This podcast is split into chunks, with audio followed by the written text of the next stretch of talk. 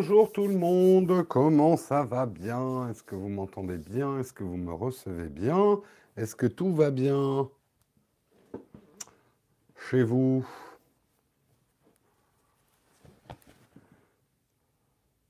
Salut Fred. Vous m'entendez bien? Vous me voyez bien ou pas? 5 sur 5. Nickel. On va pouvoir commencer. La lumière est un chouille forte. Ouais, ça ira. Ça ira pour aujourd'hui.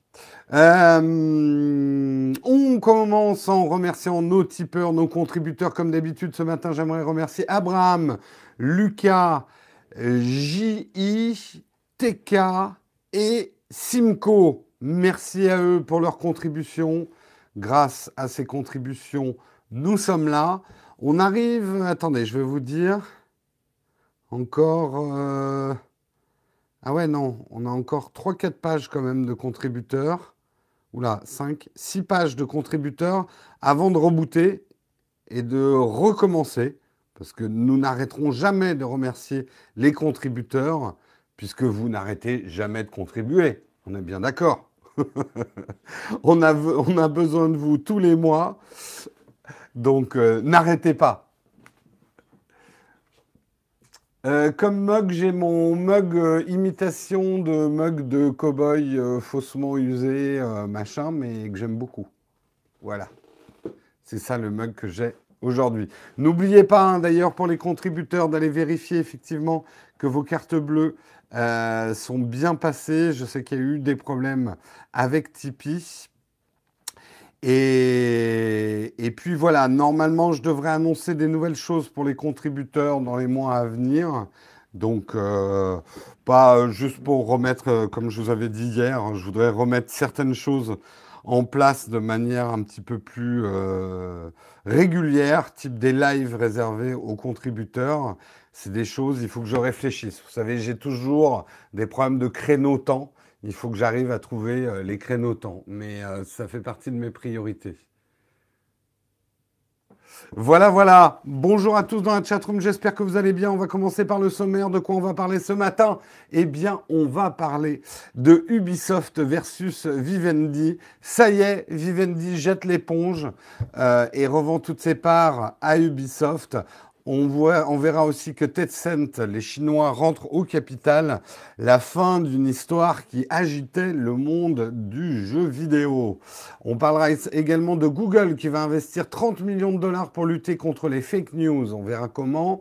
On parlera également un petit... Euh, ajout à l'info d'hier de l'accident euh, de la voiture autonome Uber qui aurait tué une, euh, une cycliste, enfin une piétonne cycliste. Euh, a priori, selon la police, Uber n'est probablement pas en tort. Voilà. Ce sera donc euh, une brève. On parlera également d'une nouvelle fonctionnalité de YouTube pour le live. Donc ça nous concerne parce que vous êtes là-dessus.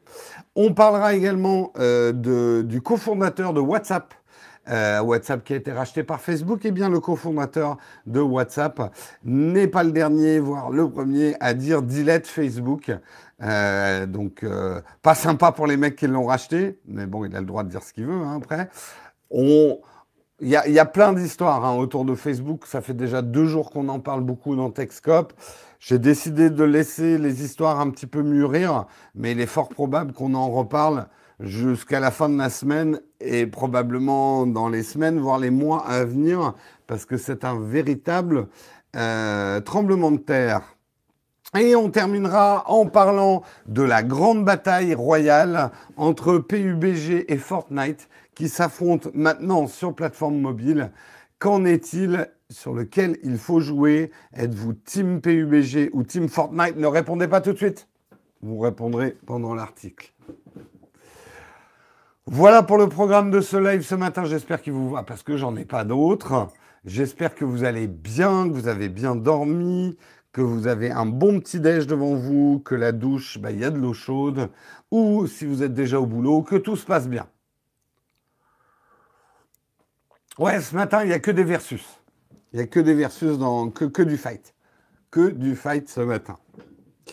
Effectivement,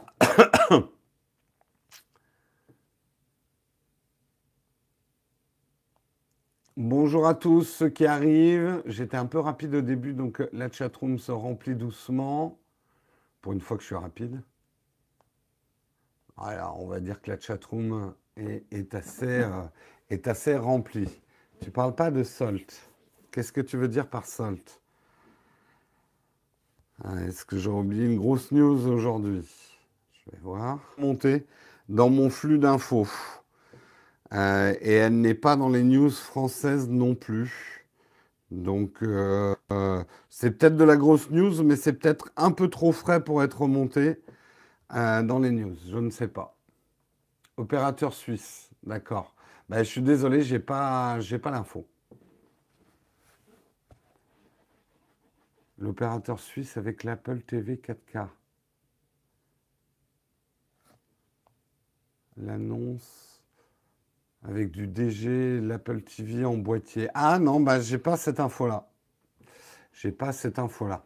Bon, bref, j'ai les infos que j'ai. Vous avez les vôtres. Écoutez, euh, c'est comme ça. Je n'ai pas ces infos-là. Allez, on commence. On va parler euh, d'Ubisoft et de Vivendi. Vous saviez que c'était, euh, vous savez que c'est une, une bataille au sommet.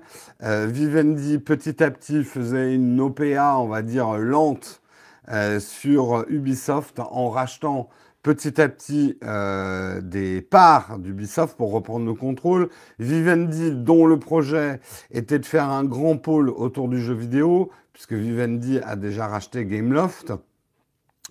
Euh, Ubisoft se débattait depuis plus de deux ans comme un beau diable, ne voulant absolument pas se faire racheter par Vivendi. C'est difficile euh, de lutter contre des, des OPA parce que vous ne pouvez pas interdire à quelqu'un de vous racheter. Tout ce que vous pouvez faire, juste pour expliquer techniquement comment ça se passe, en fait, tout est une décision des actionnaires. Si les actionnaires acceptent de revendre leur part à, à quelqu'un, il se passe ce qu'on appelle une OPA, une, prise de pouvoir en fait, euh, quand une, une entité tierce arrive à racheter les parts des actionnaires déjà en place et petit à petit jusqu'à arriver à des parts de contrôle, des pourcentages de contrôle d'actions, euh, bah vous pouvez vous débattre comme un beau diable, euh, vous vous faites manger. Ubisoft se, se défendait bec et ongle en notamment martelant à ses actionnaires que Ubisoft n'avait pas d'avenir s'il n'était pas indépendant. Euh, et quelque part, le, les résultats d'Ubisoft de cette année euh, ont, un petit peu, euh, ont un petit peu prouvé euh, que l'indépendance permettrait la valeur d'Ubisoft, puisque depuis deux ans, le chiffre d'affaires est en forte croissance. et le cours de bourse est exponentiel, puisque l'action à la bourse, l'action d'Ubisoft était de 37,45 euros il y a un an et aujourd'hui elle est à 68,56 en tout cas le 20 mars 2018. Donc une belle augmentation effectivement en bourse. Les résultats sont plutôt au rendez-vous pour Ubisoft. Ça lui a permis d'être plus fort, de pouvoir résister. Euh, enfin, de, que, les actionnaires refusent du coup de revendre leurs actions. Ça n'empêchait pas Vivendi à coup d'euros euh, d'arriver à en racheter petit à petit. Donc pour se débarrasser, il fallait qu'Ubisoft, en gros, ait une proposition incontournable pour Vivendi, et c'est chose faite, puisque euh, Ubisoft propose de racheter toutes les actions Vivendi euh, à 66 euros, donc le double de la valeur d'achat où Vivendi les avait. Donc ça fait quand même, là on est à 2 milliards euh, et des brouettes d'euros, hein, c'est quand même un, un gros truc. Donc aujourd'hui, Vivendi a annoncé la conclusion d'accord en vue de la cession de sa participation dans Ubisoft, représentant 30 489 300 actions, soit 27,27% du capital. Ils n'étaient pas très loin des 31%, pour un montant de 2 milliards d'euros. Les parts de Vivendi seront cédées en partie à Ubisoft lui-même, donc qui rachète ses parts. Euh, et à la holding familiale de ses fondateurs, Guimau Brothers SE. Le reste sera placé auprès de divers investisseurs. C'est ça qui est intéressant en entrefilet de cette histoire, puisque Ubisoft annonce un partenariat stratégique avec le chinois Tencent qui va prendre 5% du capital. À côté de ça, vous avez Ontario Teachers Pension Plan, un, plan de pension euh, de l'Ontario qui va rentrer à hauteur de 3,4%. L'éditeur et les fondateurs en rachètent pour leur part respectivement 8,1 et 2,7%. Les 8% restants sont cédés auprès d'investisseurs institutionnels dans le cadre d'un placement privé accéléré. Voilà. Donc euh, c'est la fin de cette lutte. Euh, de cette lutte terrible hein, entre Vivendi et Ubisoft. Ubisoft, euh, Vivendi jette l'éponge. Bon, jette l'éponge pour un bon paquet de cash quand même. 2 milliards, ça permet d'aller racheter quelqu'un d'autre. Et je, on pense notamment que c'est ce qui va se passer. Le PDG euh, de Gameloft avait déjà ouvert des champs des possibles en disant bon, on va peut-être racheter d'autres gens en fait. Donc euh, le malheur des, le bonheur des uns fait le malheur des autres. Euh, est-ce qu'après c'est si terrible que ça d'être dans Vivendi? Je n'en sais rien, je ne jugerai pas. Euh, il faut demander aux gens de Gameloft. En tout cas, ce qu'on sentait bien, c'est que Vivendi n'a pas le jeu vidéo dans son ADN et que les joueurs étaient plutôt mécontents de cette hypothèse de rachat euh, de d'Ubisoft par Vivendi. Donc les choses se terminent plutôt bien, même s'ils ont payé cher leur indépendance, euh, Ubisoft. Il va falloir que les résultats soient au rendez-vous derrière. Ce qui est intéressant dans leur partenariat stratégique avec Tencent, c'est l'ouverture sur la Chine, qui est quand même le gros marché du jeu vidéo. On en parle en fin d'émission avec PUBG versus Fortnite. Donc, euh, à voir comment ça évolue. Mais ça y est, ils sont libres, Ubisoft. Ça doit bien déboucher le champagne, là. Vivendi a fait la même avec TF1. Oui, bah, Vivendi a racheté beaucoup de monde hein, quand même. On fait un petit peu. Ben, les actions de cette opération ne sont pas mises sur les places de marché, donc on ne pourrait pas acheter les actions.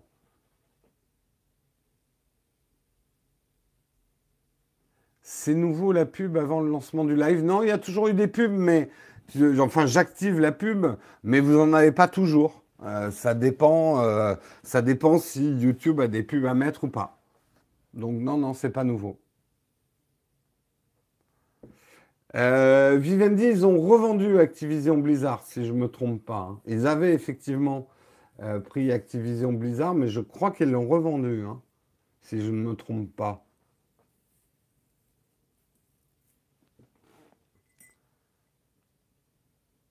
T'en as eu pour la deuxième fois de ta vie. Bon, bah, ça veut dire que YouTube a des pubs. Tant mieux, tant mieux pour moi. Un peu désolé pour vous, mais bon, on va dire que vous avez l'émission gratuitement.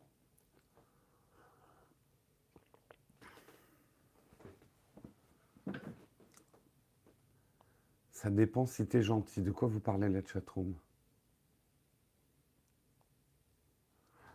Je ne sais pas. Voilà, en tout cas, plutôt bonne nouvelle pour Ubisoft. Eh bien, tant mieux pour eux. Du coup, je suis un peu en avance sur l'annonce, mais on va la faire comme même, comme, même. Comme ça, on aura un petit peu de temps pour la fin. L'annonce, c'est la même qu'hier. Si vous l'avez raté, une nouvelle vidéo est sortie sur le Galaxy euh, S9, où je vous donne un petit peu mon avis sur la bête. Le S9, S9 Plus, hein, c'est le, le S9 Plus que j'ai ici. Euh, donc euh, n'hésitez pas à aller voir cette vidéo si vous l'avez ratée et me donner vos impressions sur ce produit. Voilà, voilà pour les annonces. On enchaîne tout de suite en parlant de Google. Euh, Google qui va investir 300 millions de dollars pour lutter contre les fake news. C'est une annonce effectivement du géant des moteurs de recherche qui est très critiqué hein, ces derniers temps pour la diffusion des fausses informations.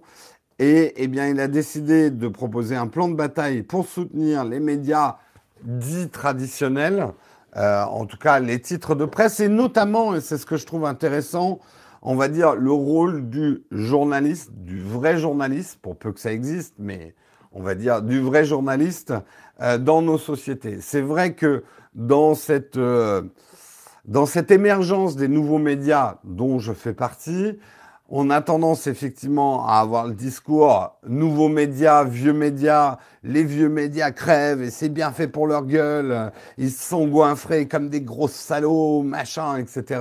Bon, c'est un discours qui, dans certains cas, est tout à fait valable.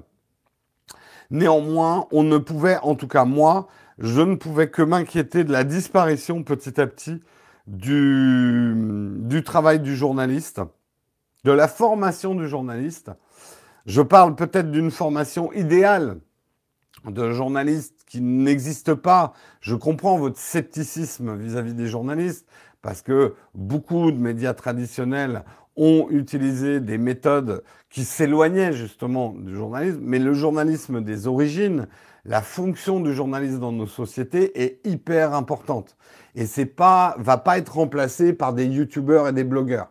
Il faut pas se faire d'illusions.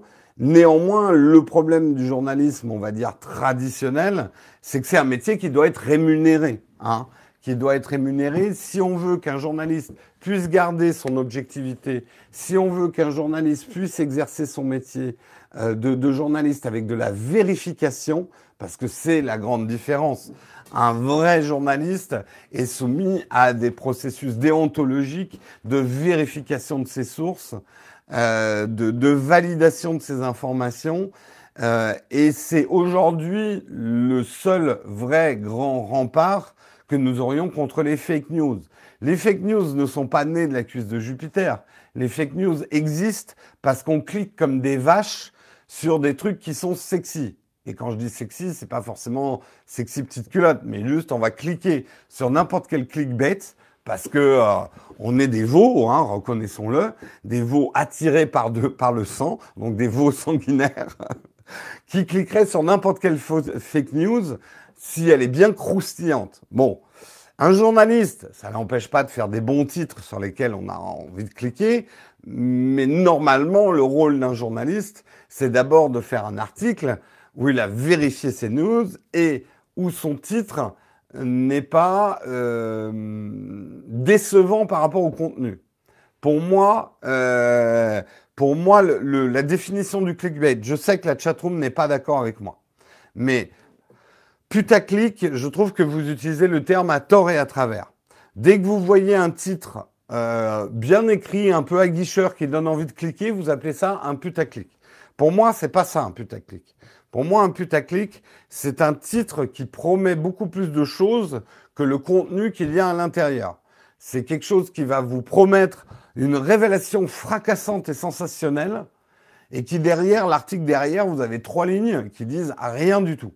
Pour moi, c'est ça une putaclic. C'est-à-dire, vous avez cliqué sur du creux. Après qu'il y ait un super bon titre pour derrière un contenu qui vaut le coup, non, j'appelle pas ça un putaclic.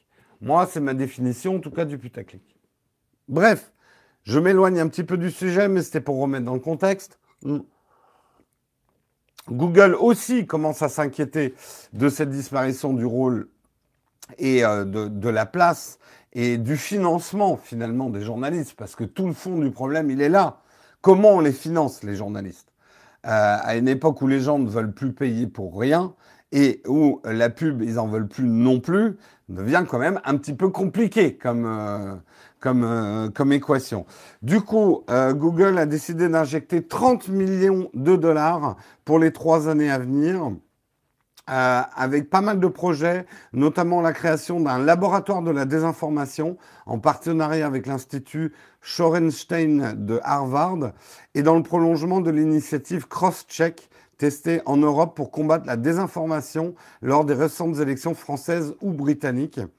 Euh, donc il s'agit d'essayer de codifier ce que nous avons appris en combinant des outils techniques et expertise éditoriale. En gros, comment combattre le phénomène des fake news en mettant en place des process de, vérification, de double-check euh, et d'expertise éditoriale pour redonner de l'appétence à la vraie news. On en est là aujourd'hui. C'est 300 millions de dollars, hein. c'est pas 30 millions de dollars. Je me suis peut-être trompé tout à l'heure. Euh, aujourd'hui, la seule manière de combattre efficacement contre les fake news, c'est euh, d'inonder de vraies news en fait. Euh, ce qui, et l'enjeu est assez, est assez difficile parce que la fake news, c'est assez facile à industrialiser derrière. C'est aussi sensibiliser le public. Euh, c'est le sensibiliser on s'aperçoit bien que ça commence à prendre euh, certaines personnes. Alors pour l'instant, c'est des pourcentages extrêmement faibles de lecteurs ou de visionneurs ou quoi que ce soit, sont prêts à se remettre à payer pour avoir une information vérifiée et de qualité. Je pense qu'aujourd'hui, il y a un terreau propice parce que des gens comme vous commencent à être sensibles au fait qu'on est inondé de fake news euh, et que ça vaut peut-être le coup de financer de la vraie info de qualité euh, qui n'est pas uniquement financée par euh, du clic et de la pub et qui serait financée aussi par ses Patreon contributeurs pour pouvoir continuer à exercer son métier avec, bien sûr, que l'indépendance parfaite n'existe pas. Euh, J'en suis la preuve. Comme je disais en rigolant l'autre jour à un annonceur, je disais non, je ne suis pas incorruptible, je suis cher. C'est pas pareil. ah, au moins, je suis honnête. Hein. Je dis pas que je suis incorruptible. C'est juste que je suis cher. Voilà. Je suis pas cheap. Hein, je ne suis pas corruptible pour, euh, pour des piécettes.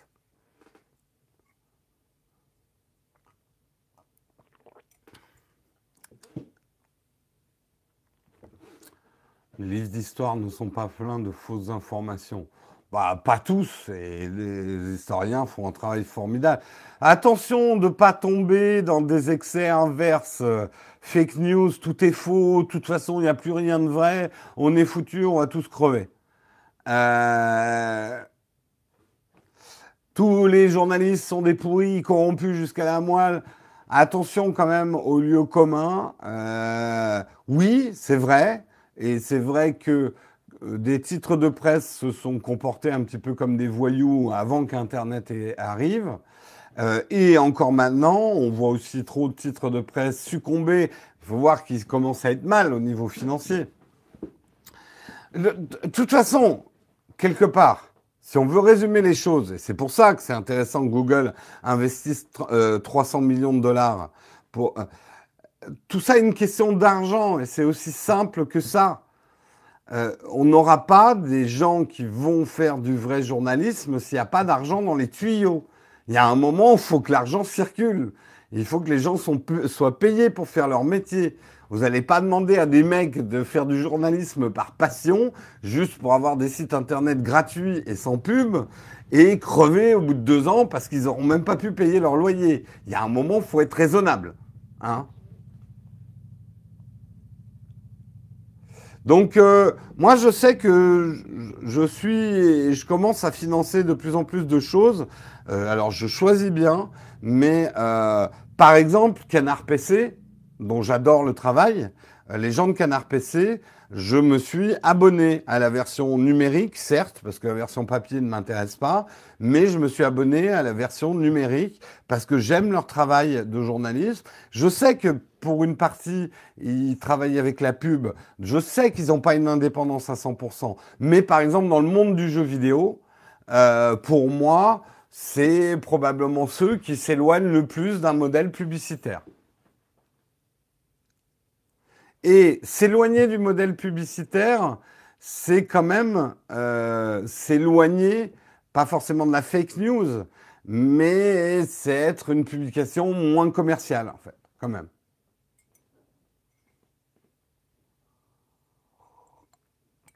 Toi, tu t'es abonné à Next Impact, d'accord.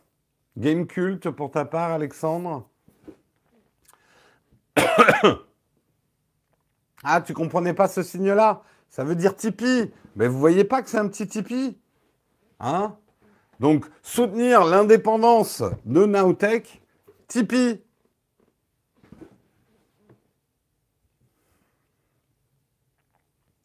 Vous êtes combien euh, qui, soutient comme ça un titre de presse aujourd'hui? À part, euh. Guillaume Slash est abonné à Next Impact. Le Monde pour toi, sale. Next Impact, Studio 6. Game Cult, Focus Numérique, Guillaume Slash, Canard Enchaîné, Next Impact, Game Cult et Mediapart. Le rendez-vous tech, ça compte Oui, ça compte. J'achète un journal, ça marche aussi. The Economist, Next Impact. La fausse info n'est pas le problème, ce qu'il faut, c'est pas la lire. Ouais, mais ça, Julien, c'est une équation insoluble. Hein. Dorsel, ça compte pas vraiment. National Geographic et Times, d'accord. Rendez-vous tech, Next Impact. Patrick Geeking. Alors euh, maintenant, c'est plus Geeking, là. Ils ont monté euh, ces studios. Studio. Euh, c'est un renard, le logo. Ah merde, j'ai oublié le nom. Studio Renegade. Euh, non, c'est pas, c'est pas le studio Nenegate. C'est studio, studio Renegade. C'est ça. La chaîne guitare, tu soutiens Paris Turf. Béja, Le Monde avec une offre jeune. Pleine vie, connais pas. Ce qu'il faut comprendre, c'est que le gratuit, hein, qui a tué la presse, euh, qui a commencé à tuer la presse. Le gratuit n'est pas gratuit. Le gratuit, c'est vos cerveaux, vous le payez avec vos cerveaux disponibles. Ne l'oubliez pas. Le problème du gratuit, c'est que le gratuit engendre des lignes éditoriales euh, qui vont favoriser la fausse news et le clickbait et le putaclic. C'est évident.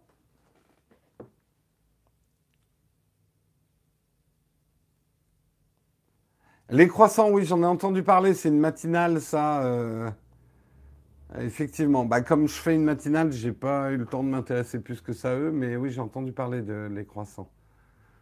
Bon, bah, vous êtes quand même un certain nombre à soutenir, on va dire, de la presse de qualité, en tout cas qui vous plaît. Je pense que ce qu'il y a de bien, c'est qu'à partir du moment où vous soutenez euh, moi, je, suis très extrême là-dessus. En fait, moi, je dis que tous les journalistes devraient être indépendants et on devrait, on devrait les soutenir individuellement et soutenir les meilleurs journalistes. Pour moi, les titres de presse n'ont pas vraiment lieu d'être aujourd'hui. Mais bon, je suis très extrême dans ma pensée. En gros, moi, je m'en fous de lire un article du Monde ou du Libé ou de. Par contre, ce qui m'importe, c'est qui l'a écrit. Et je m'attache en fait aux journalistes et leurs noms beaucoup plus qu'aux titres de presse. Et euh, je serais beaucoup plus prêt à soutenir un pôle de journalistes que j'aime bien euh, plutôt que de soutenir des titres de presse. Mais bon, je, sais que je, bouleverse un peu le marché en disant ça.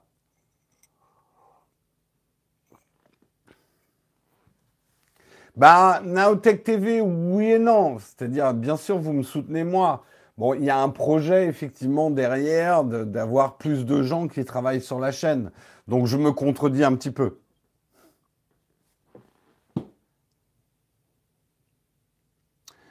Il y a une ligne éditoriale qu'ils doivent respecter, oui, mais ce que j'ai peur, c'est que la enfin, un titre de presse, quelque part, fasse perdre aux journalistes individuellement sa ligne de déontologie. Et sa ligne de déontologie est peut-être plus importante que la ligne éditoriale. Voilà, c'est ce que je dis en fait. Et c'est des questions que je me pose beaucoup, parce qu'effectivement, en faisant rentrer d'autres personnes dans Nowtech, dans l'avenir, si j'y arrive grâce à vous, à faire rentrer d'autres personnes, il y aura d'autres présentateurs, vous en voyez de temps en temps. Euh, trouver le juste équilibre entre travailler en groupe et en même temps que chacun et sa propre ligne déontologique et que Naotech ne puisse pas imposer des choses euh, d'un point de vue éditorial et déontologique à des personnes qui travailleraient pour Naotech. Vous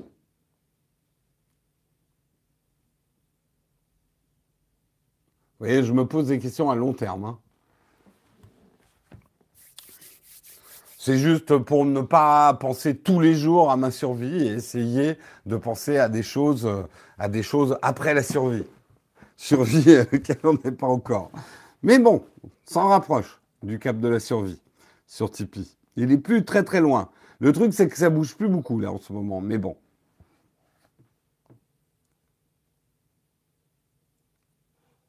Les robots journalistes arrivent à grands pas. ça va être un monde bien triste hein, s'il n'y a que des robots journalistes. Je pense que l'avenir du gratuit, c'est les robots journalistes, ça c'est clair. Mais est-ce que c'est l'avenir des informations qu'on a envie de lire? Je ne sais pas. Relance la mode des hand spinners. Au secours, jamais. J'aimerais que tous les hand euh, spinners, disparaissent parce que j'ai trop peur que dans 2000 ans, des archéologues retrouvent des hand spinners et jugent notre civilisation. Euh, mon Dieu. Le, gros retour en arrière euh, des années 2000 de la civilisation.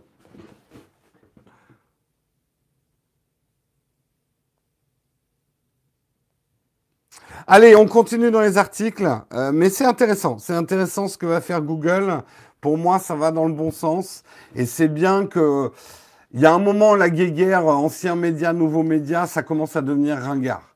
Quelque part, on est tous dans le même bateau. Comment faire pour avoir des informations de qualité, des meilleures informations qui nous permettent d'avoir une vision euh, éveillée sur le monde? Que ça soit d'ailleurs effectivement dans le, le travail qu'on fait sur des tests produits. Aujourd'hui, et je pense que vous êtes beaucoup à le penser, le test produit, à mon avis, est en danger puisque les sources de financement euh, sont surtout euh, de la vidéo sponsorisée et des accords avec des marques. Et il est extrêmement difficile, quoi qu'en disent certains youtubeurs, désolé d'enfoncer des portes ouvertes, mais il est extrêmement difficile de garder une indépendance dans un test de produit euh, si vous êtes financé par les personnes qui produisent ce produit.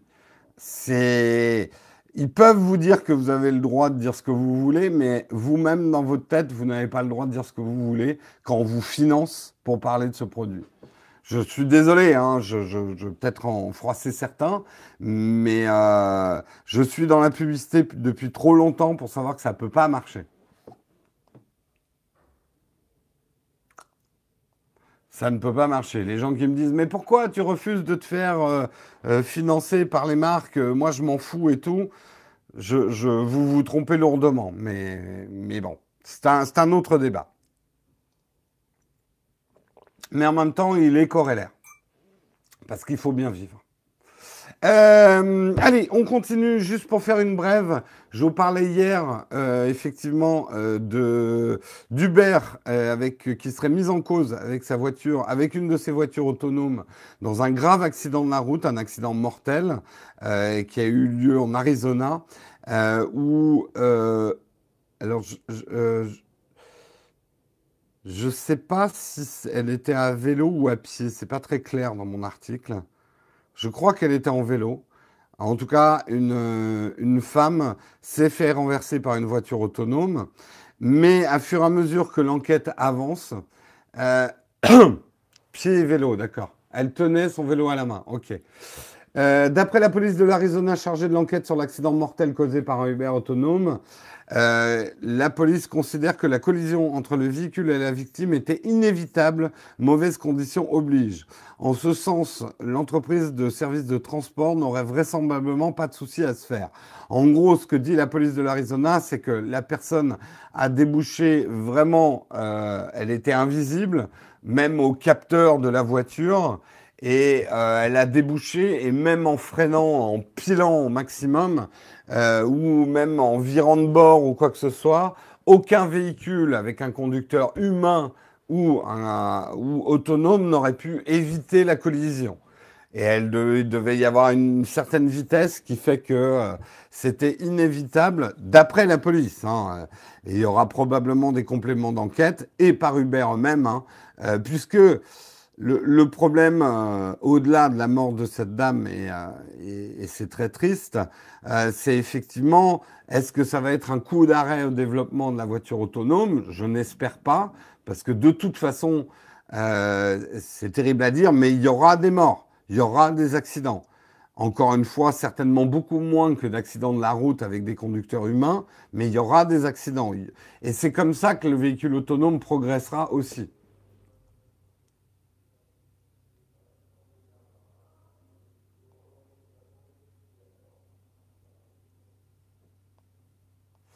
Euh, seule solution, réduire la vitesse en ville. Ouais, enfin, tu sais, même, enfin, après, je ne suis pas très bon en physique, mais je pense que même si tu dis au véhicule de circuler à 15 à l'heure, euh, dans 15 euh, à l'heure, si tu as vraiment quelqu'un qui débouche au dernier moment euh, que tu n'as pas vu et que tes capteurs n'ont pas pu voir, je sais pas quelle est la distance de freinage quand tu vas à 15 km heure, euh, mais je, pense que, bon alors, peut-être qu'à 15 km heure, c'est moins létal que euh, en allant plus vite. Mais tu vois, il y a un moment, et si tout le monde roulait à 15 km heure, je pense que plus personne ne prendrait sa voiture parce que tu irais plus vite à pied, quoi.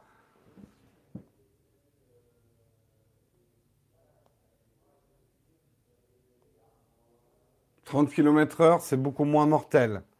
Ouais. Écoute, après, je suis pas un spécialiste du sujet. Hein.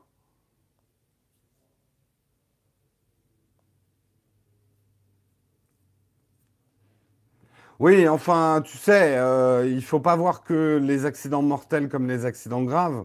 Si à 15 km heure, euh, certes, tu tues pas la personne, mais euh, je sais pas, tu lui déboîtes la hanche et tu l'handicapes à vie, euh, c'est pas génial non plus. Hein.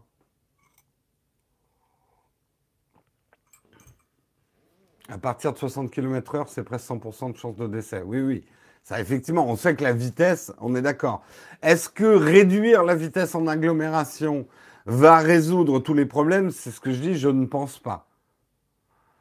Euh, je ne pense pas que ça résoudra tous les problèmes. Ça en résoudra certains et ça rendra peut-être les accidents moins mortels, c'est certain, mais ça ne résoudra pas forcément les problèmes. Et là encore, je le dis, alors que je ne suis pas un spécialiste, ça risque d'engendrer d'autres types de problèmes. Parce que si vraiment on doit faire rouler au ralenti les voitures en ville, est-ce que ça va pas créer des embouteillages énormes? Enfin, j'en sais rien. Tout le monde en vélo. Il y a des accidents graves en vélo aussi. Hein. Les cyclistes, et tu peux demander en Hollande où les cyclistes sont rois par rapport aux automobilistes, un cycliste qui va vite et qui se croit le roi de la route, euh, ça peut faire très très mal. Hein. Ça peut faire très très mal. Enfin bref, on s'éloigne du sujet, surtout que je voulais en faire une brève. On verra euh, le point final effectivement de cette histoire, mais d'après la police, Uber ne serait probablement pas en tort. Donc la voiture autonome ne serait pas en tort. En tout cas, elle n'aurait pas eu de solution. Bref, on continue. On va parler d'une nouvelle fonctionnalité de YouTube. En tout cas, c'est pas vraiment une nouvelle fonctionnalité, mais YouTube euh, commence à mettre à disposition une nouveauté par rapport au live. Alors c'est important hein, pour nous puisque euh, le, live, c'est ce que vous êtes en train de regarder. Moi, beaucoup de gens me demandent, mais pourquoi tu fais des lives sur un mobile? Tu devrais faire des lives avec ton ordinateur, machin. Il y a un truc que je n'ai jamais aimé sur le live YouTube à partir de l'ordinateur, c'est qu'il fallait que de mon côté, je cherche un logiciel d'encodage et ensuite le plugger à YouTube pour, pouvoir faire du live. Vous n'étiez peut-être pas au courant, mais euh, on est obligé de choisir soi-même un logiciel d'encodage pour pouvoir faire le live. Et c'est pas tellement le fait de trouver un logiciel d'encodage euh, qui, euh, qui, qui me c'est le truc caméra qui est apparu sur la chaîne. Non, non, ça, ça y était déjà. C'est pas tellement euh, de chercher un truc d'encodage, parce qu'il y en a plein, euh, mais c'est plus que de mon expérience du live, ça fait déjà deux étapes où ton live peut planter. en gros, ça induit un truc de plus, c'est que si ton encodage ne fonctionne pas, tu pourras pas lancer ton live. Et comme je vous ai dit, faire un live tous les matins, demande à avoir un process qui soit le plus safe possible. Et ce qu'il y a de bien dans YouTube Live mobile, celui qu'on fait avec son smartphone, c'est qu'on n'a pas du tout à se préoccuper du logiciel d'encodage. Il est fourni, il est mis gratuitement et automatiquement en place. En gros, j'ai un bouton, c'est Go Live. Eh bien, ce bouton arrive sur les ordinateurs. Bientôt, on pourra euh, lancer son live juste avec un clic sans devoir prendre, euh, choisir un prestataire extérieur d'encodage pour pouvoir faire un live. Et ça va simplifier quand même le process du live pour tout un tas de monde. Euh, on pourra également aller à une URL qui s'appelle youtube.com slash webcam euh, qui permettra d'aller live direct sur sa chaîne. Ça facilite les étapes, tout ça, c'est des secondes de gagner. Non, non, il chauffe pas du tout le téléphone hein, en faisant du, live avec le téléphone. Euh, ça facilite les choses. Et quelque part, il était temps que YouTube s'y mette parce que YouTube aujourd'hui est en lutte contre euh, Twitch, euh, Periscope dans une certaine mesure et surtout Facebook Live qui sont beaucoup plus simples à utiliser pour pouvoir lancer des lives. Voilà, qui est-ce qui a pris notre identité, hein, qui s'amuse à être dans la chatroom avec notre logo Pas très bien calé le logo d'ailleurs. Bref. Euh, en tout cas, c'est une fonctionnalité, moi, que j'attendais effectivement depuis longtemps, ne serait-ce que pour avoir une solution de repli. Euh, si jamais, parce qu'on l'a déjà vu, hein, surtout il y a eu deux pannes ces derniers temps, YouTube Live mobile tombe en panne, que je puisse foncer sur mon ordinateur et essayer de me mettre en live avec l'ordinateur tous les problèmes ne viennent pas forcément de mon opérateur. Parfois, c'est YouTube qui déconne. En tout cas, ça, on sent que ça bouge quand même du côté du, côté du live euh, sur YouTube. On sait qu'ils sont aussi en train de lancer des systèmes à la Patreon ou à la Tipeee directement sur YouTube. Nous, on n'y est pas encore. Euh, de toute façon, j'ai pas encore la fonctionnalité. C'est quelque chose. Il faudrait pas qu'on coupe la branche sur laquelle on est. Hein, il n'est pas question pour l'instant d'abandonner Tipeee euh, et de tout basculer dès la sortie de ce système. Peut-être que dans un certain temps, on mélangera les deux systèmes. Après, je ne vais pas vous cacher que il est très clair qu'un Tipeee qui serait géré directement par YouTube me simplifierait beaucoup la vie. Parce que de savoir qui sont les contributeurs directement euh, dans euh, TV, euh, j'ai bien entendu, mais on te bloque. Yep.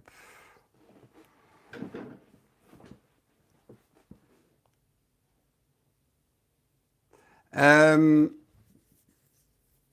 en ce moment, tu as une pub qui bug sur YouTube. Obligé de relancer l'appli. Ah. Bref. En tout cas, ça va plutôt dans le bon sens. Et oui, j'étais en train de dire, euh, s'il y a un système, euh, la Tipeee sur YouTube, ça sera effectivement beaucoup plus simple pour nous parce que imaginez par exemple les contributeurs dans un live qui auraient euh, une couleur distinctive euh, et tout ça serait géré automatiquement. par contre, tu serais coincé sur YouTube. Oui, ben pour l'instant ça va parce que de toute façon, concurrent à YouTube, il n'y en a pas pour l'instant. mais ça permettrait de manière automatisée, parce qu'aujourd'hui on ne pourrait pas par exemple, moi j'aimerais bien pouvoir dire aux contributeurs, les gars, vous, vous n'avez pas la pub avant Texcop. Ça, serait un, geste normal. Vous payez pour soutenir la chaîne Nowtech, vous n'avez pas de pub, par exemple, devant les Texcop. Aujourd'hui, je ne peux pas le faire parce qu'il faudrait qu'on fasse toutes les manips manuellement et même on n'a pas les outils sur YouTube pour pouvoir dire telle ou telle personne qui paye un Tipeee, avec en plus généralement un mail différent du mail qu'il utilise pour YouTube, n'a pas de pub devant les Texcopes, il n'y a pas les outils pour pouvoir faire ça.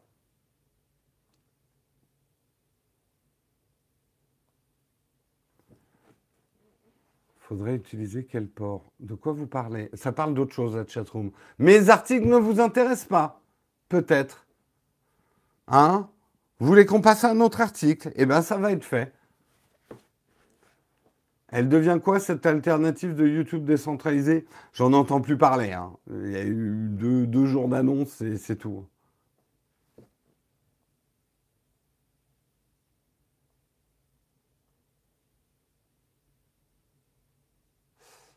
Comment j'utilise mon G7 pour un live? De quoi vous parlez? Tu veux dire un G7, euh, ton, ton smartphone ou un Lumix G7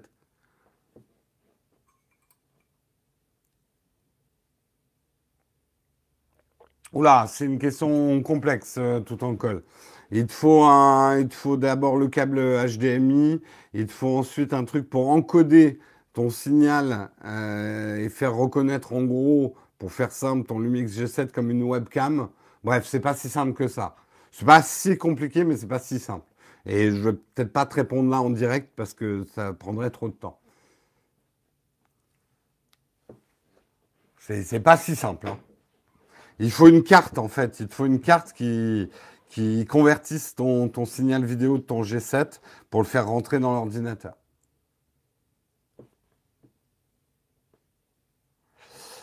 On continue, on va parler effectivement du cofondateur de WhatsApp euh, qui s'appelle euh, Brian Acton.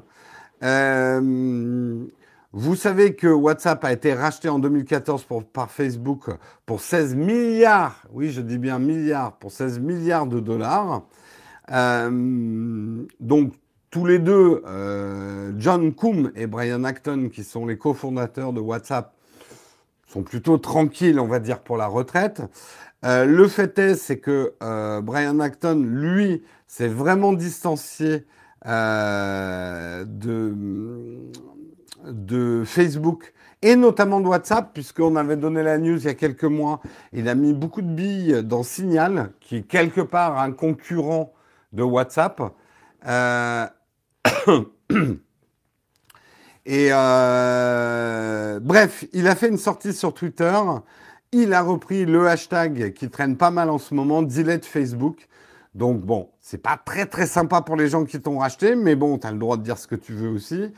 C'est quoi ce hashtag delete Facebook? Alors pour ceux qui n'ont pas suivi Texcop depuis deux jours, je vous invite à aller euh, remonter dans les Texcop d'hier et d'avant-hier, parler effectivement de toute l'histoire qui agite Facebook en ce moment avec euh, Cambridge Analytica et euh, le problème des fichiers Facebook qui en gros se retrouvent d'une certaine façon dans la nature. Donc nos profils Facebook plus le profil de nos amis qui se retrouvent utilisés par des compagnies qui ont travaillé euh, notamment et qui ne s'en cachent pas d'ailleurs pour la réussite de la campagne de Donald Trump en utilisant des profils psychologiques émanant de la base de données euh, de Facebook, base de données que Facebook avait donné des accords pour une opération euh, sur, sur ces données, n'avait pas donné d'accord sur d'autres. je vous résume un petit peu le scandale qui agite. Pour la faire plus simple, c'est une crise de confiance. Et en gros, j'ai envie, de dire enfin le grand public qui réagit à mais attends, comment est-ce que Facebook fait de l'argent au fait? Parce que Facebook, j'utilise tous les jours, il y a plein de services, il y a plein de nouveautés, mais c'est vrai que je me suis jamais posé les questions comment ils font de l'argent ces gens-là? Comment ils payent leurs employés? C'est un peu, voilà, ce genre d'histoire est en train effectivement de révéler au monde ce que nous, on savait déjà depuis longtemps. Hein. Euh, mais voilà, c'est un peu l'éveil des masses euh, au système des réseaux sociaux. Hein. Tous ces services absolument géniaux, mais tout ça c'est gratuit, mais Qu'est-ce qu'ils sont généreux ces gens là, Google qui, qui m'offre un service de mail avec des téraoctets de données gratuits où je peux mettre mes photos et puis qui m'indique où je dois aller dans la rue et des Facebook qui me permettent de suivre ma famille et tout ça. Ils font tout ça parce que c'est des gens bien, ils le font gratuitement parce que de toute façon, ils vivent d'amour et d'eau fraîche. Donc ils n'ont pas besoin de gagner d'argent. Enfin, un monde où les gens travaillent uniquement par passion et pas pour l'argent. Voilà la grande illusion dont on a essayé de vous bourrer le crâne depuis 20 ans, quoi. Qui n'existe pas. Vous savez que ça, je l'ai entendu quand même. De plus jeunes, c'est très vrai en France. Hein. Il y a des plus jeunes pour qui l'équation travail, argent, passion, ils comprennent pas du tout. Mais attends, les gens devraient faire ça par passion. Ouais, on sent bien que toi, tu n'as pas eu de facture à payer encore dans ta vie, ni de loyer, mon gars.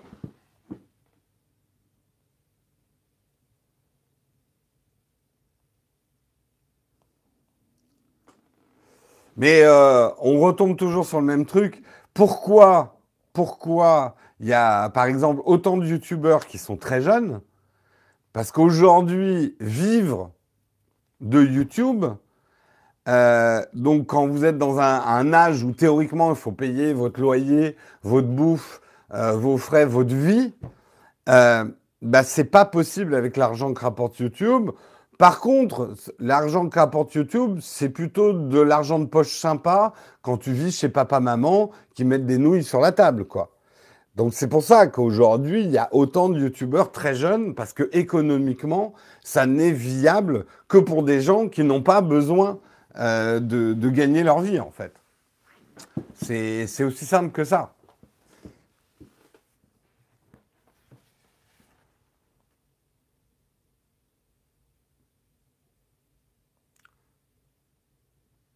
Facebook terminé depuis un mois, delete de mon iPhone. Allez, oui, petit sondage dans la chatroom. Qui a delete son Facebook?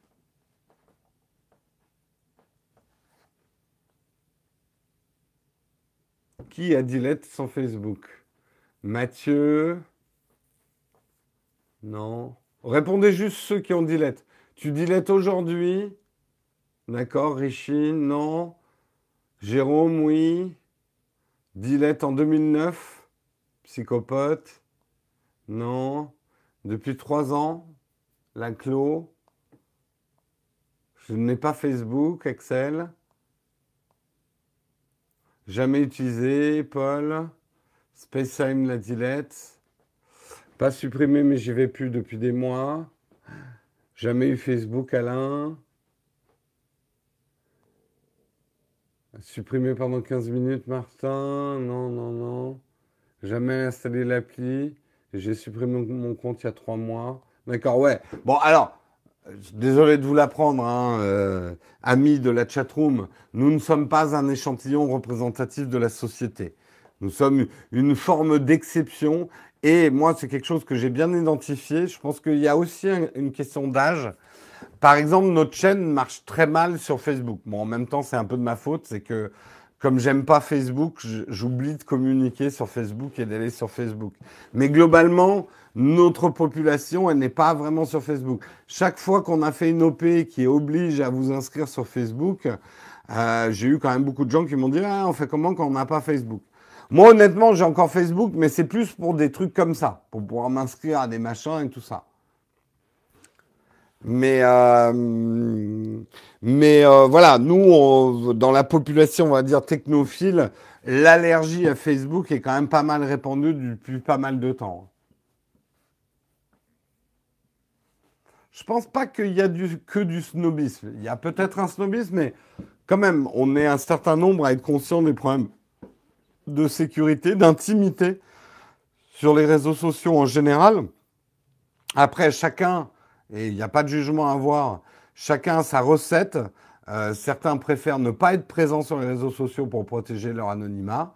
D'autres, moi je sais que le parti pris que j'ai, c'est je sais de toute façon que à partir du moment où je mets quelque chose sur Internet, sur un bout numérique de la toile, euh, c'est open bar pour tout le monde. Euh, c'est-à-dire que je ne m'omnubile pas sur le fait de protéger mes données une fois qu'elles sont sur le web, parce que pour moi, c'est open bar. De toute façon, elles ne peuvent plus être protégées. Donc si je veux protéger une information, quelque chose sur moi, je ne le mets pas sur Internet. C'est aussi simple que ça. Que ça soit de la photo, que ça soit des infos, que ça soit des choses que je vous dis, euh, que ça soit des réflexions personnelles. Euh, il y a des choses, je les tweete pas, je les pense, mais je les tweete pas. Moi, en tout cas, c'est mon hygiène numérique. Ah, mais je comprends aussi tout à fait que pour d'autres, l'hygiène numérique, c'est simplement de ne pas laisser de traces.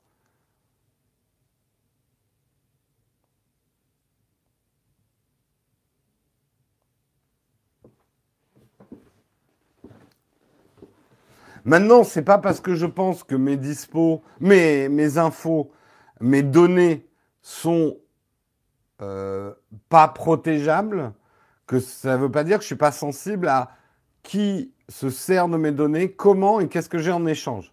Je vous rabâche ça, mais je suis très conscient de la transaction data contre service, mon data contre un service, mais euh, de plus en plus, et ça va être un peu mon cheval de bataille, qu'est-ce que je te donne et qu'est-ce que tu me donnes? Ayons un contrat clair entre nous. Hein, Google, on va parler.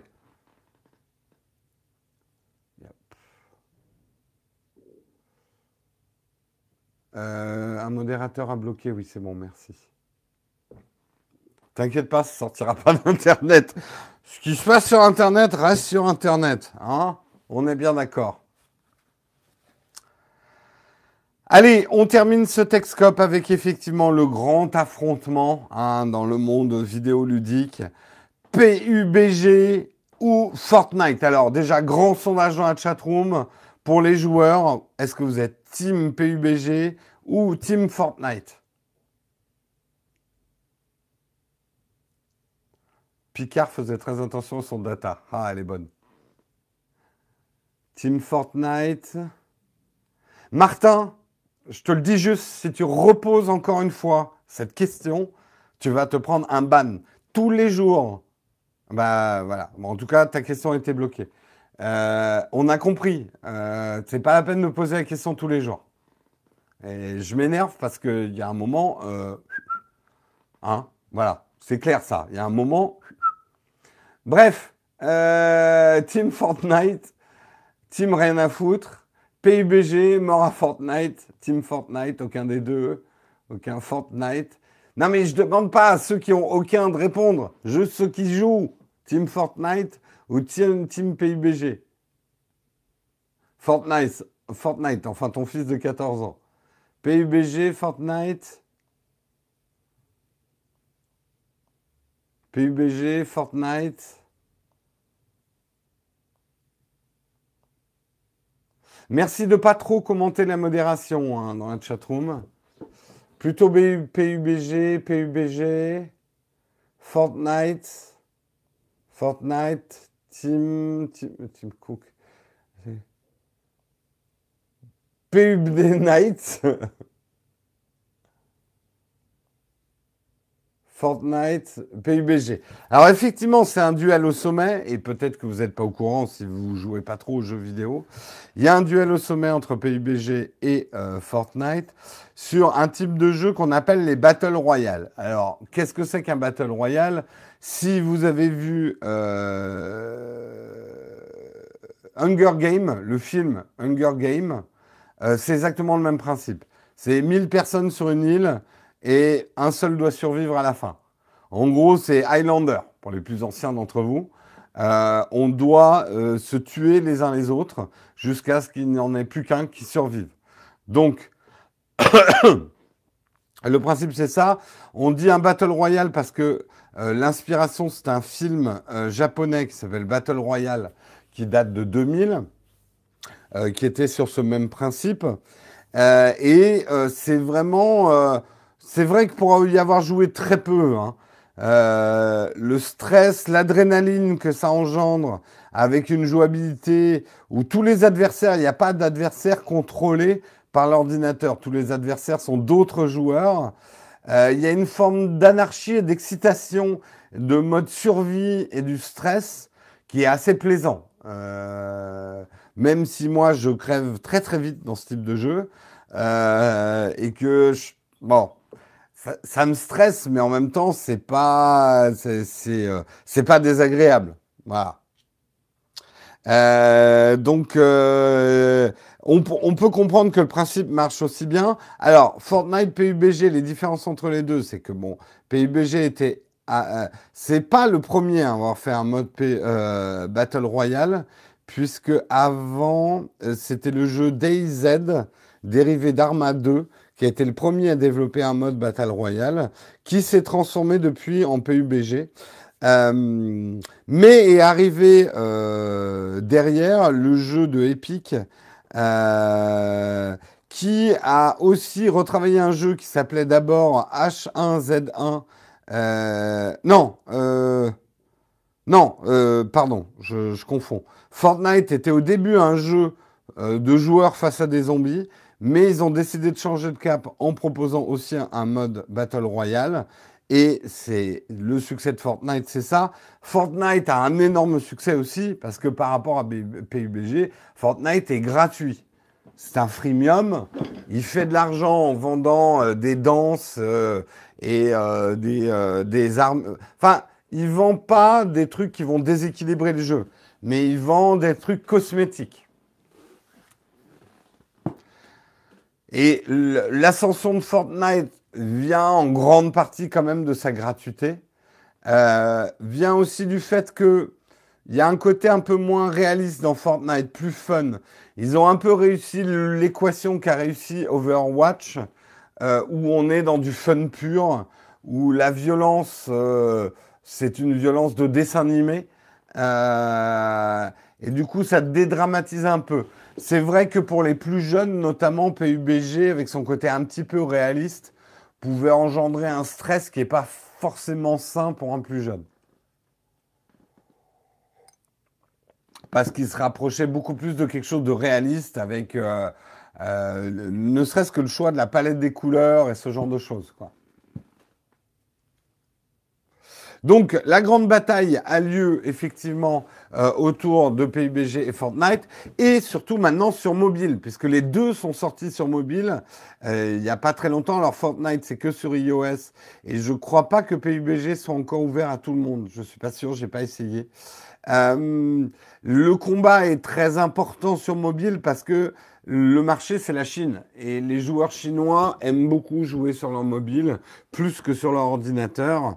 Donc l'enjeu, il est vraiment là. D'ailleurs, le succès euh, a été au rendez-vous parce que que ça soit PUBG ou Fortnite, ça se, ça s'est hissé très très vite au niveau des apps les plus téléchargées. On apprend également que Fortnite a fait le, le chiffre d'affaires est hallucinant. En quelques jours, ils ont fait 1,5 million de dollars rien qu'en vendant des petites danses. Hein. Alors, les critiques, en tout cas de ce que je lis, parce que moi j'ai pas eu le temps de tester, hein, j'ai pas eu le temps de jouer, mais les numériques disent la version mobile de PUBG bug quand même pas mal, notamment au niveau du framerate. Et la différence c'est que PUBG vous jouez contre d'autres joueurs qui sont sur mobile. Ça a ses avantages, c'est que on sait que la mobilité sur mobile elle est pas géniale, enfin la jouabilité est pas géniale, surtout si vous n'avez pas une manette. Euh, et donc, ça, c'est peut-être pas un mal sur PUBG de vous retrouver avec des joueurs qui, eux aussi, sont sur mobile. Fortnite, par contre, vous êtes mélangé aux autres. Euh, vous jouez contre des gens qui ont un clavier et une souris qui seront beaucoup plus précis que vous. Donc, euh, ça va peut-être être un petit peu plus compliqué. Mais bon, ça peut être fun aussi.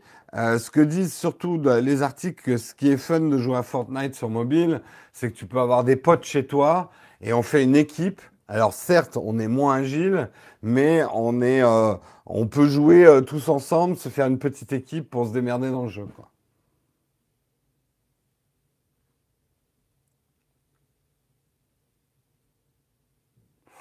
C'est bien différent PUBG, Fortnite?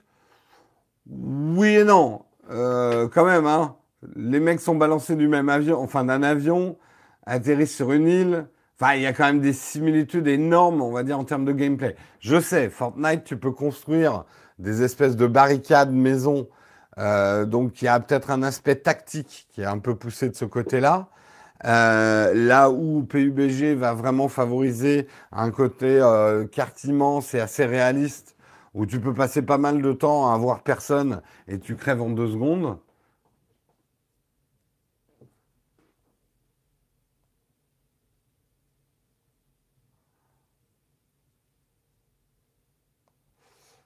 La Chine, c'est l'avenir, c'est pas le présent. C'est un peu le présent quand même. Hein. PUBG, c'est du skill point. Ah, on sent du team PUBG. Voilà, donc euh, on verra, choisis ton camp camarade. Si vous n'avez pas essayé, je vous conseille quand même, bah, Fortnite est gratuit, d'aller essayer euh, un petit Battle Royale, ne serait-ce que pour pas mourir euh, bête.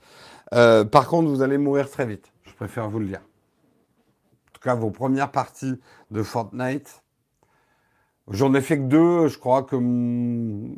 Alors si, ben, c'est toujours le truc, c'est que tu te balades, tu te balades, oh, c'est chouette, c'est chouette, et puis tu te prends une balle, tu sais même pas d'où elle est venue, et hop, t'es mort.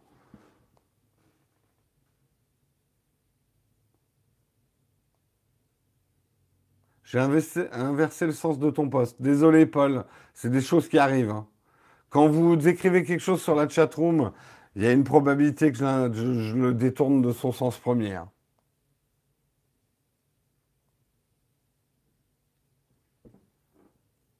Sur iPad mini, tu peux, il faut un full reset de ta tablette avec la dernière mise à jour et ça fonctionne. Ah, d'accord. Merci pour, euh, pour euh, l'information. Voilà, c'est la fin de ce Texcope.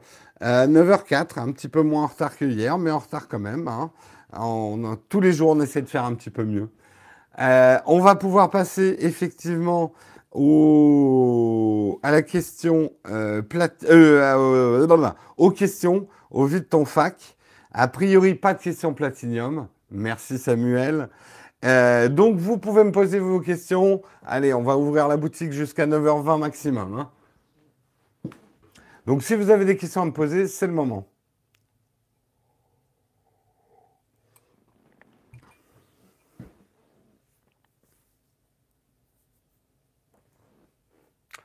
Tu connais l'appli Workflow? Tu peux le résumer vite fait. Vite. Oui, je connais.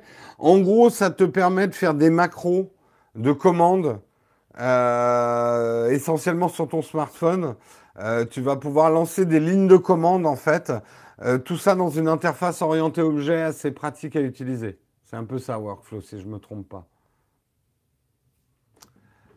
Quand est-ce que tu nous montres ton matos d'éclairage? Quand ça sera fait, Yannick?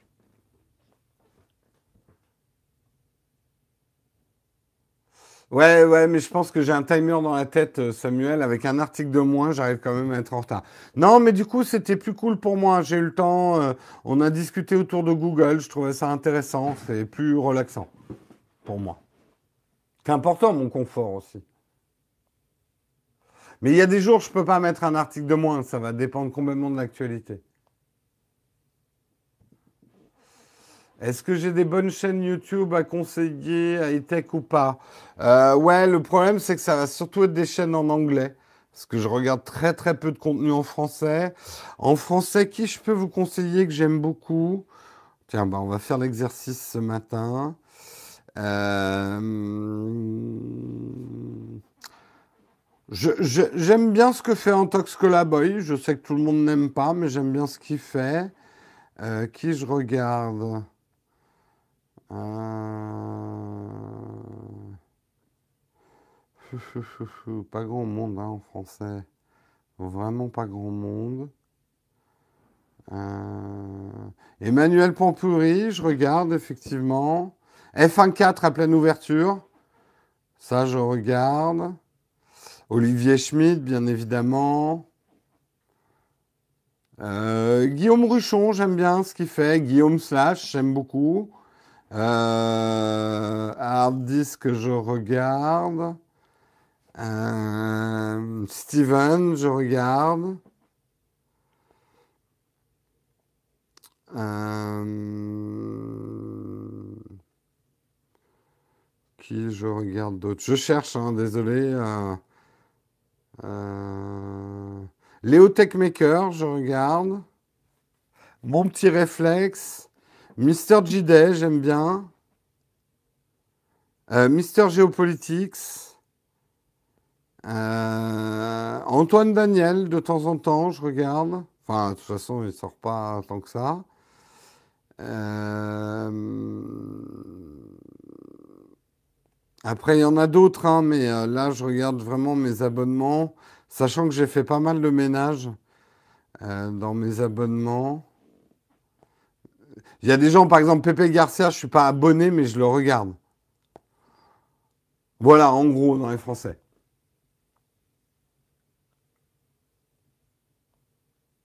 Léo Duff, je suis pas abonné, mais il m'arrive de regarder.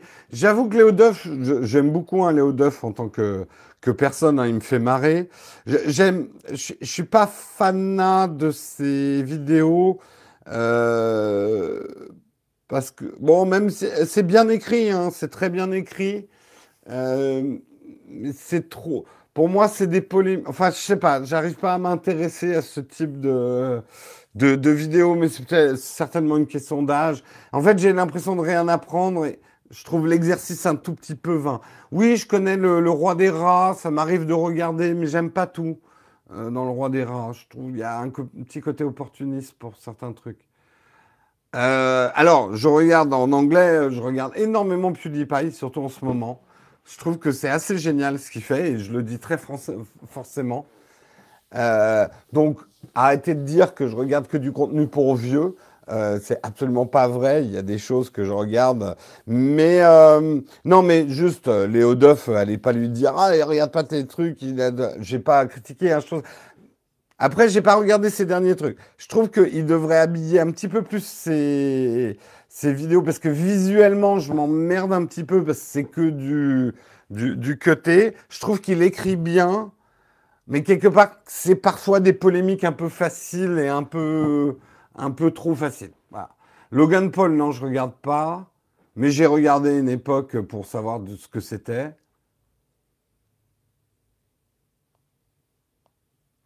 Photo Joseph, euh, je regardais, mais il, m'a un peu emmerdé au bout d'un moment. Tu viens quand à l'apéro du Capitaine avec Marion? C'est vrai qu'il faudrait qu'on le fasse un jour.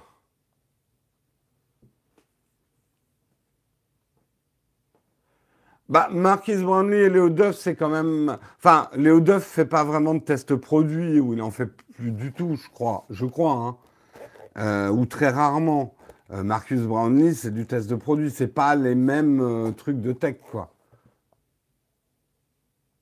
On refait le Mac, je regarde, je suis pas abonné, mais je regarde. Le rendez-vous tech, j'écoute, hein, je regarde pas sur YouTube.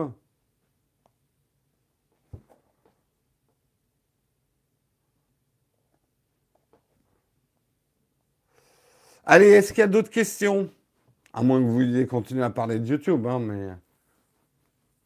Après, euh, oui, il y a des mecs que j'adore. Euh, alors, si, je vous conseille, euh, je vous conseille certains trucs. la nouvelle chaîne de Will Smith est absolument géniale. Will Smith en vlogueur. Je trouve qu'il donne une bonne claque à tous les vlogueurs qui se croyaient les rois de l'entertainment. Parce que Will Smith, de ses 50 ans, montre ce que c'est qu'un vrai entertainer. Honnêtement, j'adore la chaîne de Will Smith en ce moment. Euh, je me jette sur le contenu dès que c'est dispo. The Camera Store TV, j'adore. J'aime beaucoup ce qu'ils font en photo. Euh, je vous en cite en vrac. Hein. Je vous cite pas les plus connus parce que j'aime beaucoup Philippe De Franco aussi, PewDiePie, Peter McKinnon, même si ça commence un petit peu, je trouve, à être un peu trop nombriliste. Mais c'est au bout d'un moment, c'est ce que je reproche aux vlogueurs. Parce qu'au bout d'un moment, c'est du nombrilisme. Et c'est pas de leur faute, hein, c'est l'exercice. Hein. Euh, DSLR Shooter, oui, c'est très bien. Euh, voilà, et plein d'autres. J'ai beaucoup, beaucoup d'abonnements. Hein. D'ailleurs, je déteste le système des abonnements de YouTube, c'est vraiment pas clair. Euh, je m'y retrouve pas. Mais oui, oui, j'en ai plein. j'en ai plein que j'aime bien.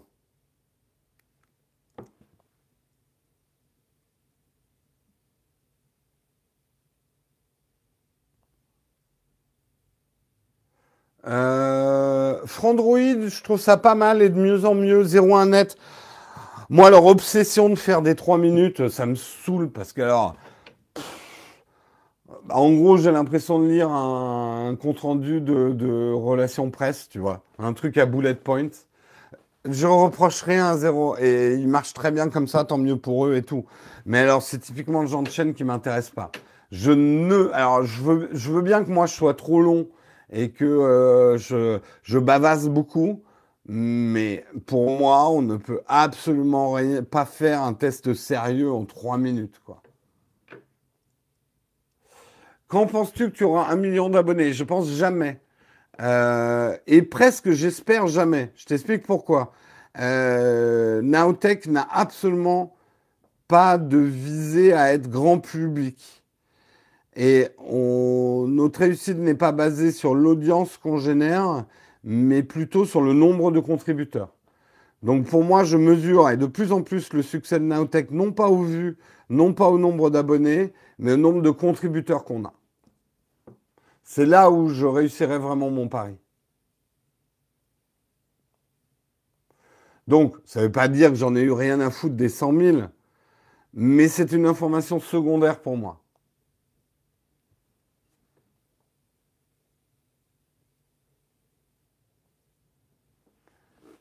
Donc, euh, et je pense que si un jour on arrivait à un million, ça voudrait dire que je me suis trompé quelque part. Alors, ça dépend. Si on arrive à un million alors que beaucoup de youtubeurs sont à un million, tu vois, là, on arrive à 100 000, il y a quand même pas mal de youtubeurs qui ont dépassé les 100 000. Donc, quelque part, euh, on serait arrivé à 100 000 dès le départ, je pense que j'aurais eu un problème édito, en fait. Vas-tu faire de nouveaux tests avec DJI On verra. Peut-être pas avec DJI directement. Unbox Therapy, je regarde, mais il me saoule un peu. Linus, oui, je suis abonné, je regarde Linus Tech Tip. C'est un modèle pour moi en termes de business model. Quelque part, mon rêve, ça serait d'amener Naotech là où on est Linus euh, ou, quelque chose, un, un petit Linus Tech Tip en plus petit avec des bretelles.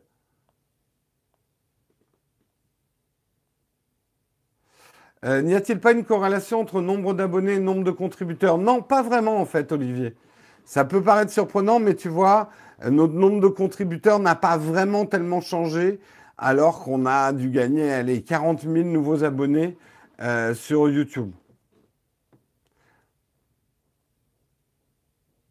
Tu pensais arriver aux 100 000 À l'époque où j'ai démarré, non, parce que 100 000, c'était grand à l'époque. Après, ça ne me surprend pas. Il y a beaucoup quand même de chaînes YouTube qui passent les 100 000 ces derniers temps. À partir de combien d'abonnés YouTube on peut prendre le melon? Non, mais ce n'est pas une question si, comique que ça. Euh, je pense notamment aux plus jeunes YouTubeurs, avec la fragilité psychologique liée à l'âge.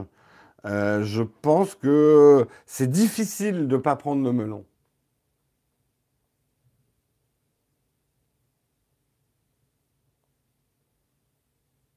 Non, il n'y a pas de moyen, hélas, de classer ces abonnements. Il y avait autrefois, ils ont supprimé la fonctionnalité. Je pensais qu'ils allaient euh, euh, remettre un système plus intelligent, mieux foutu. Ils n'ont rien foutu. Et je déteste pour ça les abonnements YouTube, c'est que tout est en vrac. Comment tu trouves le temps de regarder toutes ces chaînes? Bah, C'est à peu près la seule chose que je regarde. Le soir, pour m'endormir, euh, après avoir préparé le Texcope, je regarde des vidéos sur YouTube. Je regarde même de moins en moins de séries en ce moment parce que j'ai plus le temps. Donc je regarde surtout des vidéos YouTube en fait.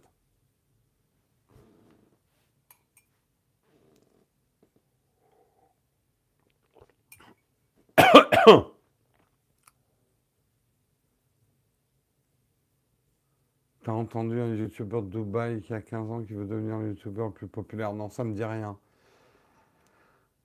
Euh, le format 12 pouces de ton iPad ne te manque-t-il pas? Il me manque quand je regarde euh, des films ou des séries genre Star Trek sur mon iPad. Mais en fait, c'est le seul moment où ça me manque. En fait, je suis ravi de cette taille-là. Je vais être honnête. Moi, ça me va très bien.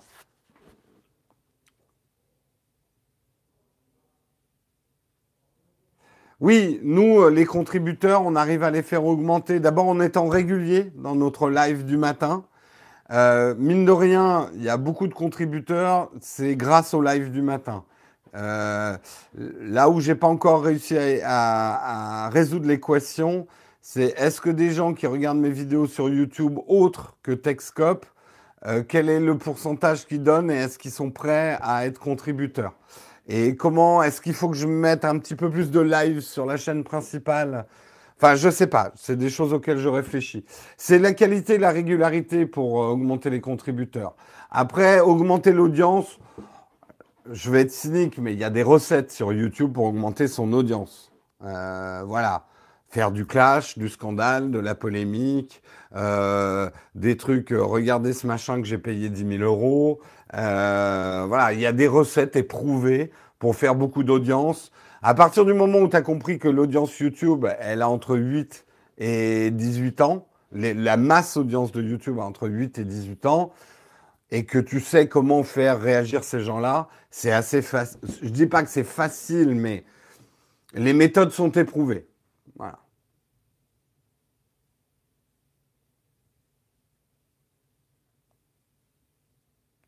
C'est effectivement quelque part, je veux pas me jeter des fleurs, mais beaucoup plus compliqué euh, de, de, faire une chaîne où les gens ont envie de contribuer et t'aider à, réussir. C'est plus compliqué, c'est beaucoup plus compliqué financièrement, hein, mine de rien.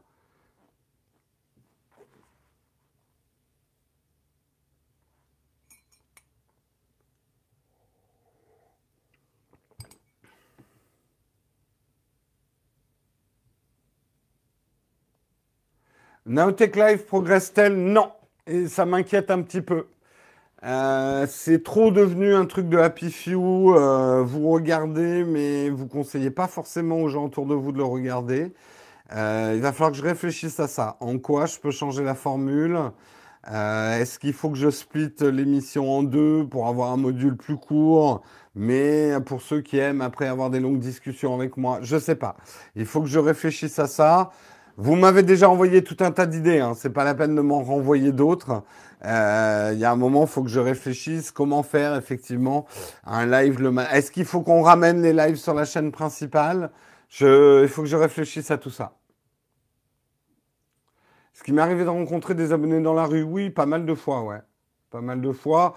D'autant plus quand je vais dans des endroits où il y a des concentrations, on va dire, de geeks et de nerds. Quand je vais à la FNAC, je suis reconnu à chaque coup. Euh, mais oui, oui, ça m'est arrivé assez souvent quand même. Je pense que j'ai une tête reconnaissable aussi. Difficile de partager sous la douche. Tu as tort, Pascal. Tu as tort. Il y a plein de choses à faire à plusieurs sous la douche. Hein. On peut partager plein de choses sous la douche. Je te montrerai. Il est 20. Il est 20. C'est fini. C'est fini. Il faut que je disparaisse. Il faut que je disparaisse. Je vous souhaite une très très bonne journée. Marion ne sera... Euh, c'est quasiment sûr qu'elle ne sera pas là cette semaine. La pauvre est au fond de son lit. Elle a plein de fièvre. Elle est très très malade. Euh, donc euh, elle m'a demandé de vous